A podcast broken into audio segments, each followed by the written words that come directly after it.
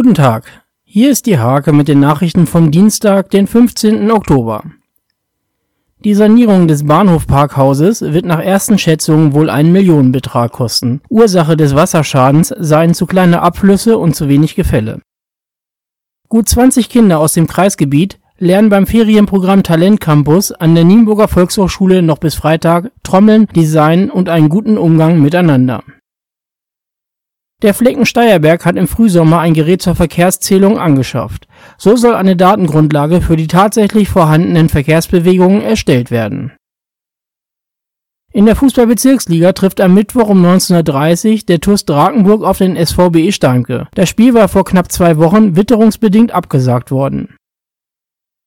Die Zweitvertretung des SC Maglohe hat gegen MTV Bledeln 2 einen 9 6 Sieg eingefahren. Für Olaf Mindermann und Co. ist dies der erste Saisonsieg, was Platz 6 bedeutet. Diese und viele weitere Themen lest ihr in der Hake oder auf www.diehake.de